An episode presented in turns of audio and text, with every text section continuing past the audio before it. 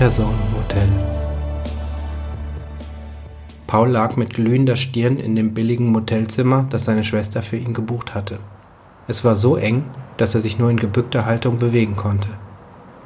Es gab eine winzige Nasszelle, deren Duschkopf Wasser in lächerlich kleinen Dosen freigab, wenn man ausdauernd auf einen Pumpknopf aus Hartgummi eindrosch. Aus den angrenzenden Zimmern drangen lautstarke Männerstimmen, die miteinander stritten oder dröhnend lachten. Paul hatte Mühe, die Augen aufzuhalten, und die Geräusche aus den Nachbarzimmern vermischten sich mit den Nachrichten aus dem Lautsprecher des Wandbildschirms.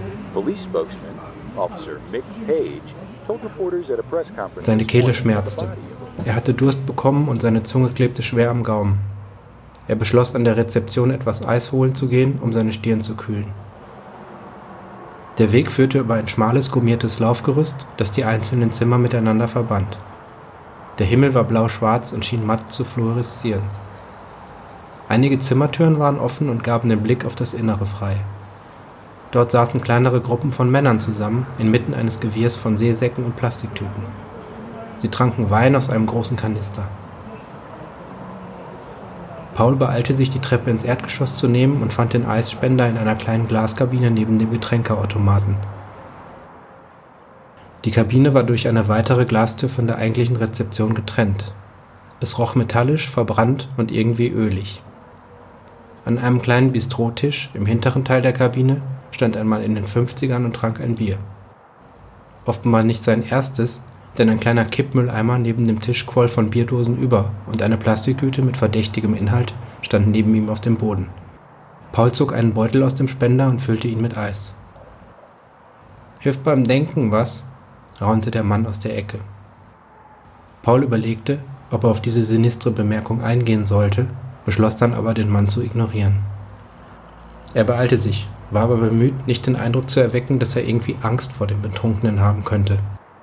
Tapfer versuchte er dem Blick des Mannes zu begegnen, wie er hoffte mit einer Mischung aus Mitleid und Verachtung. Dieser stand jedoch im Schatten der ohnehin schwach beleuchteten Kabine, so dass Paul nur zwei Reihen blendend weißer Zähne sehen konnte. Der Mann grinste. Hastig verließ Paul die Kabine und ging zur Treppe.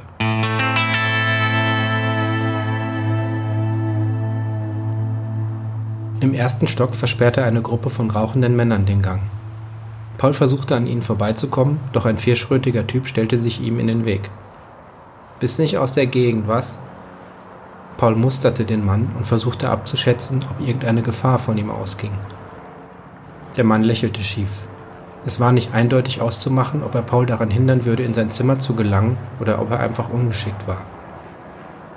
Jedenfalls würde Paul nicht an ihm vorbeikommen, ohne ihn unsanft zur Seite zu schieben. Er lehnte sich an das Außengeländer und versuchte lässig zu wirken. Bin aus Berlin, nur auf der Durchreise.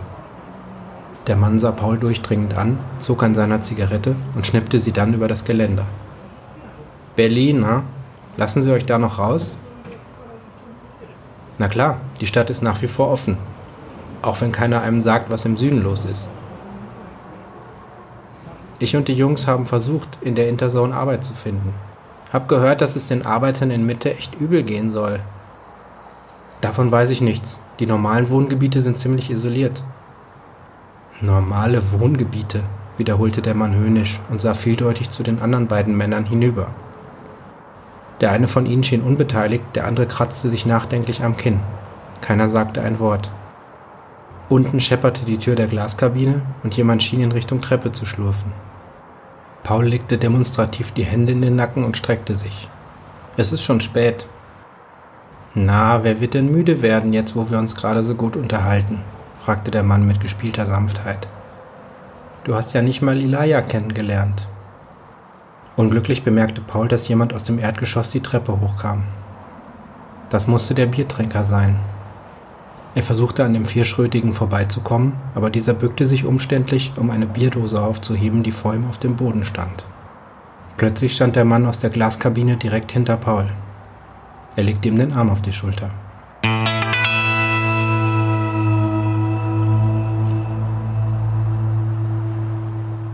Na, wer wird denn gleich erschrecken? Hast du denn gar keinen Hunger? Nein, eigentlich nicht. Hören Sie, ich hatte einen anstrengenden Tag und würde wirklich gern einfach ins Bett gehen. Der Mann ignorierte seine Bemerkung. Ich wollte auch noch etwas essen, aber irgendwas hat die verdammte Mikrowelle gegrillt. Nur noch verkohltes Protein und Plastikmatsch. Kann man nicht essen. Er verzog angewidert das Gesicht.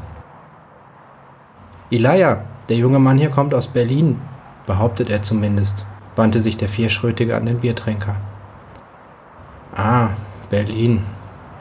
Der Mann, der offenbar Elijah hieß, öffnete eine weitere Dose Bier und schlürfte gierig den Schaum ab. Ich habe auch mal in dieser Stadt gewohnt, kurz vor der Invasion, in Kreuzberg. Ich habe damals nicht viel gemacht, außer im Trinkteufel und auf der Oranienstraße rumzuhängen. Wen wunderte es, dachte Paul. Ich könnte nicht sagen, an welchem Tag es genau angefangen hat. Es muss in einem Spätsommer gewesen sein. Ich wollte ins Freibad an der Prinzenstraße und die Drehkreuze waren geschlossen. Wasserverschmutzung hieß es. Dann waren sie nie wieder geöffnet. Ganz im Gegenteil, es erschienen immer mehr Drehkreuze.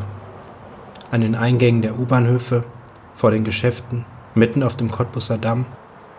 Mir war es egal, solange ich ein bisschen Mucke machen konnte. Natürlich haben die Leute viel geredet. Da war immer so ein Typ aus einem anderen Stadtbezirk, der allerlei Gerüchte kannte. Die Provinz Berlin-Brandenburg sei zu hoch verschuldet. Der gesamte Quartäre Sektor, diese Web 2.0 und App-Scheiße, sei zusammengebrochen. Vorher hieß es noch im Regionalfernsehen, Berlin ist auf dem Vormarsch. Über 300 Firmengründungen im laufenden Geschäftsjahr. Die digitale Wirtschaft boomt. Und dann? Keiner wollte den Scheiß mehr haben. Die meisten konnten sich nicht mal mehr ein Smartphone oder Laptop leisten. Die EU-Regierung, so erzählte der Typ, habe beschlossen, Berlin-Brandenburg in eine Hochleistungs-Agrarregion umzuwidmen. Nachts seien Militärs gesichtet worden, die Barrikaden aufstellten. In den Medien hast du jedenfalls nichts davon mitbekommen. Die, die noch gejailbreakte Laptops oder freien Netzzugang hatten, schauten sich Pornovideos an, Katzenbilder, Gossip von Models und Schauspielern.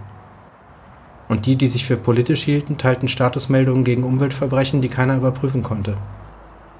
Ich habe selber mal eine Umweltkatastrophe erfunden, nachts im Trinkteufel nach dem siebten Korn Cola. Ein paar Wochen später erzählte mir ein Freund von dieser großen Schweinerei, die die wieder angerichtet haben. Geglaubt hat es sowieso keiner. Politik hieß für uns, Parkuhren mit Strickzeug zu verschönern und Graffitis zu fotografieren. Irgendwann kamst du dann aus Kreuzberg gar nicht mehr raus. Und in deine Wohnung nicht mehr rein. Ich habe dann noch ein Jahr im Festsaal Kreuzberg gelebt und dann bin ich abgehauen.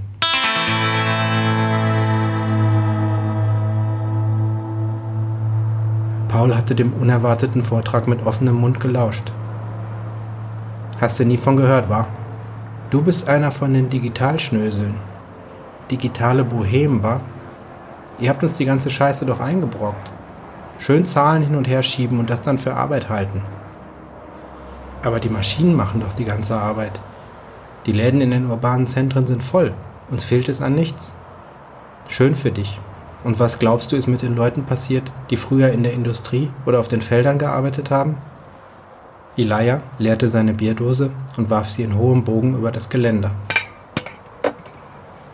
Naja, es gibt doch soziale Mindestversorgung und die Jobs in den HFCS-Fabriken, Reparaturen, Wartungsarbeiten, die Organic Farms. Ich. Keine Ahnung. Elijah stierte mit wässrigen Augen auf den von gelblichem Neonlicht gestreiften Parkplatz. Deutschland ist ganz schön am Arsch kleiner. Und weißt du, was das Schlimmste ist? Keinen interessiert es. Die, die noch einen Job haben, wollen Stars werden und die, die keinen Job haben, wollen unbedingt Arbeit. Jetzt mischte sich der vierschrötige Kerl wieder in die Diskussion ein. Seine Kumpels waren in der Schlafkabine verschwunden und sahen sich eine Spielshow an, die sie mit lautem Grölen kommentierten. Wir haben kein Bier mehr, Elijah. Ich würde hier noch was holen gehen, aber wir haben alle keine Kohle mehr. Wer weiß, vielleicht will ja unser Bohemian hier ein paar Bier springen lassen. Oder hast du nur virtuelle Kohle? Paul, der hoffte sich aus dieser unangenehmen Diskussion irgendwie freikaufen zu können, kramte in der Tasche und holte einen 10-Euro-Schein hervor. Hier, mehr habe ich gerade nicht. Elijah und der Vierschrötige sahen sich kurz an und lachten dann krachend. Pass mal auf, Keule. Du kaufst uns zwei Sixpack Bier und dafür lassen wir dich in Ruhe, okay? Offenbar hatte die Erinnerung an Berlin den Dialekt des Mannes erneut zum Leben erweckt. Paul schätzte, dass Elijah in etwa so alt wie sein Vater sein musste. Er zuckte mit den Schultern und nickte. Vielleicht waren die Männer wirklich nur ein paar harmlose, frustrierte Säufer. Er zwängte sich an Elijah vorbei und machte sich auf den Weg zum City Monoprix auf der anderen Seite des kleinen Industriegebietes, in dem sich das Motel befand.